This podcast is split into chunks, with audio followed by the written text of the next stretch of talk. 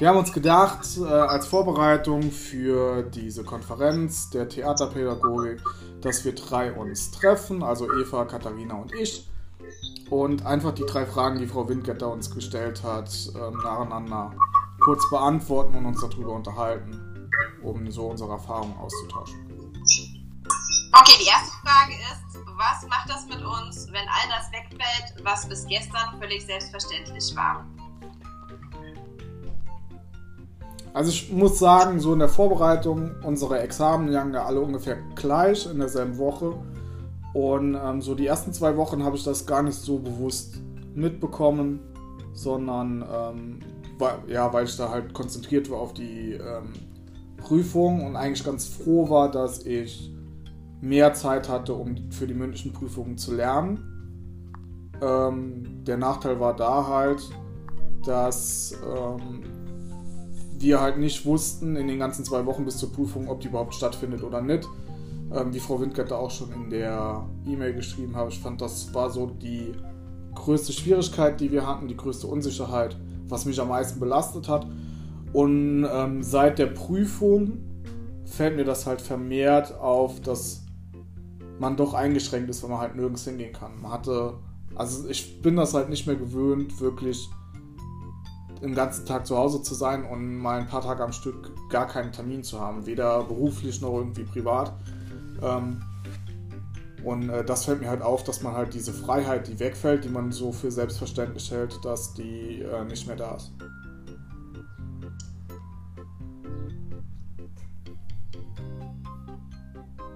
Ja, wenn ähm, ich das nochmal rückblickend ähm, erinnere, war da, kann ich mich da Daniel ganz zu Anfang anschließen. Ähm, als die Schulschließung ähm, Mitte, Ende März beschlossen wurde, waren wir ja mitten in der Vorbereitung für unseren Examenstag.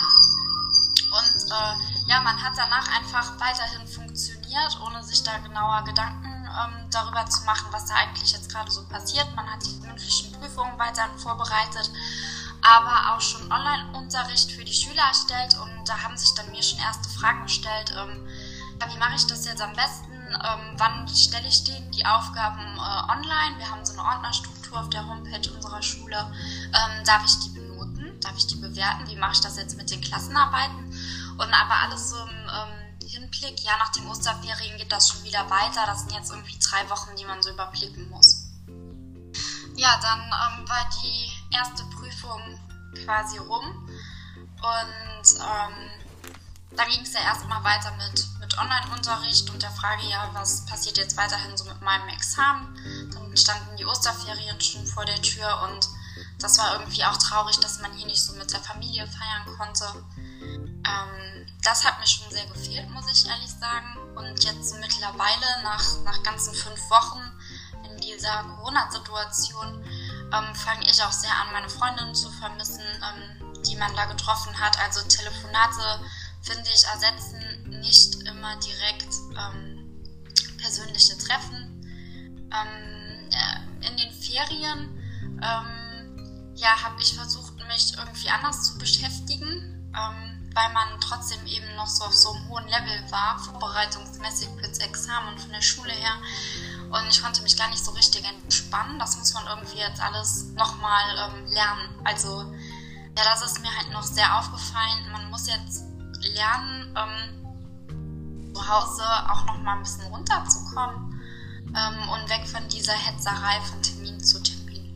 Ich glaube aber auch, dass das äh, nicht so unbedingt in erster Linie ein Problem mit Corona ist, sondern wirklich, dass wir aus diesen Prüfungen rauskommen und jetzt diesen Sonderfall haben, dass wir die erste Prüfung fertig haben, aber noch nicht ganz fertig sind und halt nicht wissen, wie es weitergeht.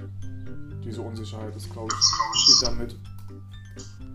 Ja, aber alles auch so ein bisschen bedingt, gerade so durch die Corona-Zeit. Wenn es jetzt nicht gekommen wäre und es wäre weiterhin so gelaufen, hätten wir vielleicht jetzt noch ähm, ja, als PS-Kräfte nach ähm, April eventuell noch weitere Klassen bekommen und wenn man ähm, wäre so in diesem Flow geblieben, auch irgendwie andere Termine wahrzunehmen und das meinte ich auch so ein bisschen damit. Man hat halt sehr, sehr deutlich gemerkt, ähm, dass dieses Selbstverständliche, dass man seine Woche so vorstrukturiert hat, dass man denkt, dass man weiß, was in der Zukunft auf einen, ähm, ja, was einen erwartet, dass das alles weggefallen ist und dass man halt einfach gar nicht mehr planen kann und gar nicht mehr planen muss. Ähm, ich habe das gemerkt. Ich weiß nicht, wann ich zuletzt meinen Terminkalender in der Hand hatte und auch den Planer in der Küche, den mein Mann und ich haben. Äh, der ist vollkommen ungenutzt seitdem, weil man ja eigentlich sowieso keine Termine mehr hat. Und ich glaube, das ist das, ähm, das kann ich da auch verstehen, was Katharina gesagt hat, dass man einfach nicht, wie man vorher so von Termin zu Termin gehetzt ist, dass das völlig wegfällt. Das macht einen aber gar nicht entspannt, sondern das macht einen eher noch so, ich wollte hier zu Hause dann so viel machen, weil ich auf einmal nicht wusste, wohin mit der ganzen Zeit und der Energie. Aber nachdem ich alle Fenster geputzt habe und äh, meinen Schrank ausgemistet und weiß ich nicht, alles noch gemacht habe, da war immer noch so viel vom Tag übrig und so viel Zeit und man durfte immer noch keinen sehen. Und das finde ich halt einen, also hat mich jetzt in den letzten Tagen eigentlich eher immer mehr traurig gemacht, als dass ich die Zeit noch genießen kann, die ich ähm, als Freizeit momentan habe. Ja, ich glaube, das liegt auch daran, weil wir gewohnt sind, am Tag was zu arbeiten und irgendwie am, Ende des Tages irgendwie darauf zurückblicken können. Heute hatte ich sechs oder acht Stunden Unterricht, habe das vorbereitet und das korrigiert. Und das fehlt einem dann einfach mittlerweile und ähm, ja, auch so ein strukturierter Alltag und abends auf was Gemachtes zurückblicken zu können, weil mir ging es auch so wie dir. Ich habe erstmal die Wohnung von oben bis unten ähm, gewischt und äh, aufgeräumt und sortiert und habe dann gefragt, boah, was kann ich jetzt noch machen? Und äh, habe dann den Garten in meinem oder bei meinem Elternhaus komplett überholt. Einfach damit man was tun kann. Ne? was einem halt sonst ja selbstverständlich vorkommt, weil der Tag sonst immer ausgefüllt ist. Ja, da kommen wir eigentlich schon zur nächsten Frage. Ähm, was sind Ihre Erlebnisse in der Krise? Ähm, da hat die Katharina gerade schon vom Garten ähm, geschildert, den sie umgegraben hat und ich, dass meine Wohnung komplett ähm, ja, dem Frühjahrsputz unterzogen habe. Daniel, was hast du für Erlebnisse in der Krise? Vielleicht auch mit deinen Schülern oder jenseits der Schule? Ja, also privat ist es, glaube ich, so wie bei euch, dass man halt. Also, ich bin es halt gar nicht mehr gewöhnt. Ich habe vor dem Referendariat ja auch gearbeitet und äh, in dem, im Wohnheim gearbeitet. Da war es halt so, dass man, dass ich so quasi seit meinem Studium äh, gar nicht mehr gewöhnt bin, mal ein paar Tage hintereinander gar nichts zu machen.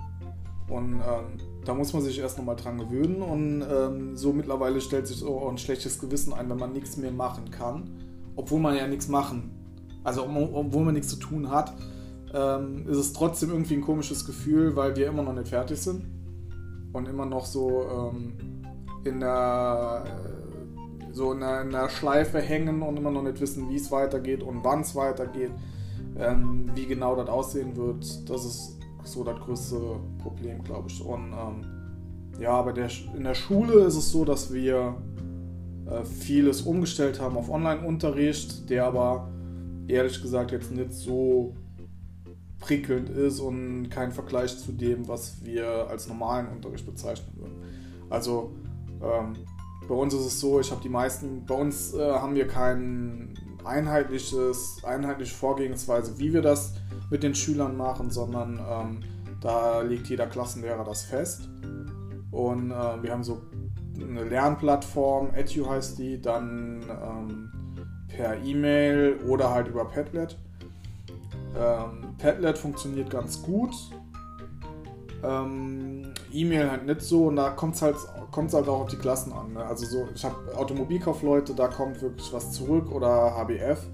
Aber ähm, BF1 oder manche Berufsschulklassen, da wird es halt schwieriger. Also ähm, wenn man da Arbeitsaufträge gibt, erstens ist man es nicht gewohnt, wie kann man diese Arbeitsaufträge wirklich stellen. Wir sind ja auch im, in der Ausbildung davon, oder wir kriegen das so mit, oder es wird so vermittelt, dass so kooperatives Lernen, ähm, handlungsorientiertes Lernen in Gruppen, Sozialkompetenz und sowas ganz wichtig ist und die fällt halt komplett weg. Und da müssen wir jetzt irgendwie so einen Mittelweg finden, dass äh, die das handlungsorientiert machen und das aber nicht zu fachsystematisch und zu trocken machen, damit die überhaupt was machen ähm, und damit überhaupt was zurückkommt. Was ich so von den Kollegen mitbekommen habe in der Schule, ist das genauso, dass halt vieles gar nicht zurückkommt von dem, was man als Auftrag aufgibt. Weil aber auch, glaube ich, dass äh, die Frau Rubisch gesagt hat, das wird nicht bewertet.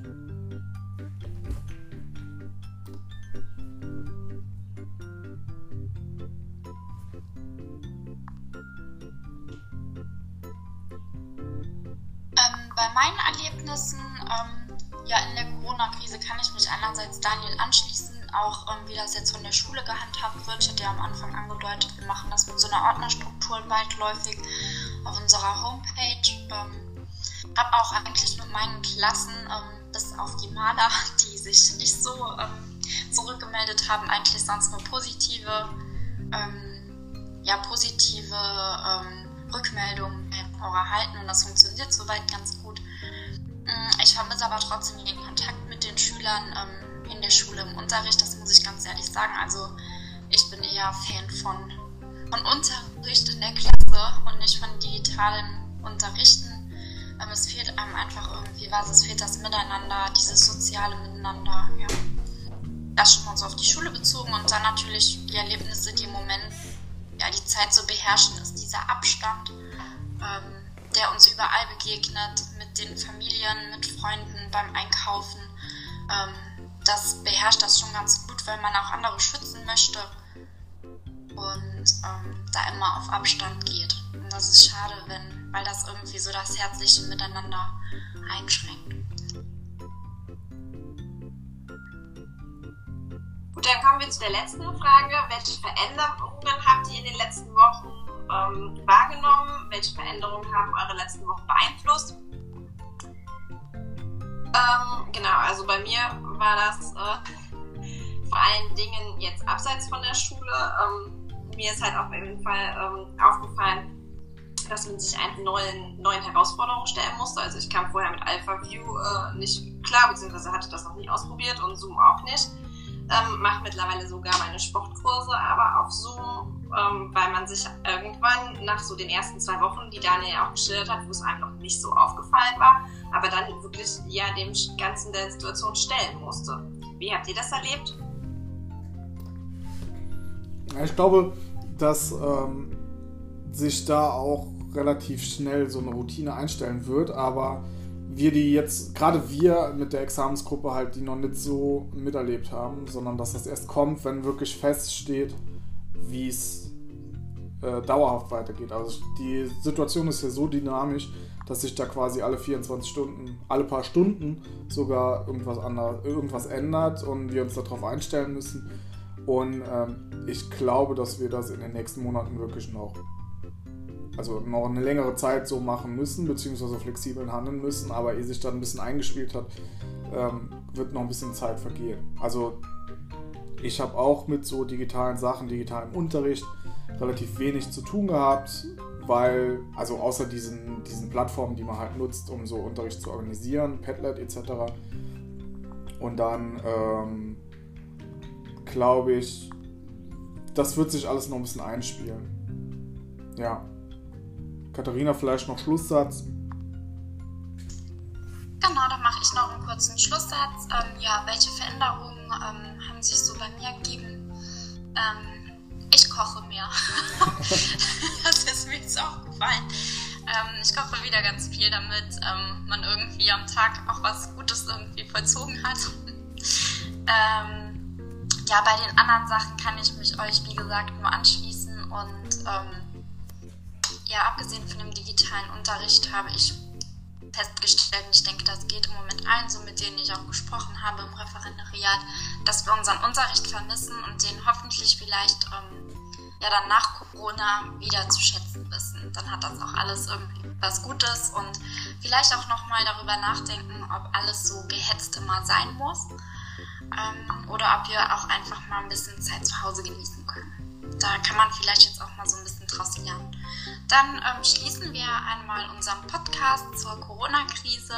Ja, und wünschen alles Gute und all unseren Zuhörern bleibt gesund.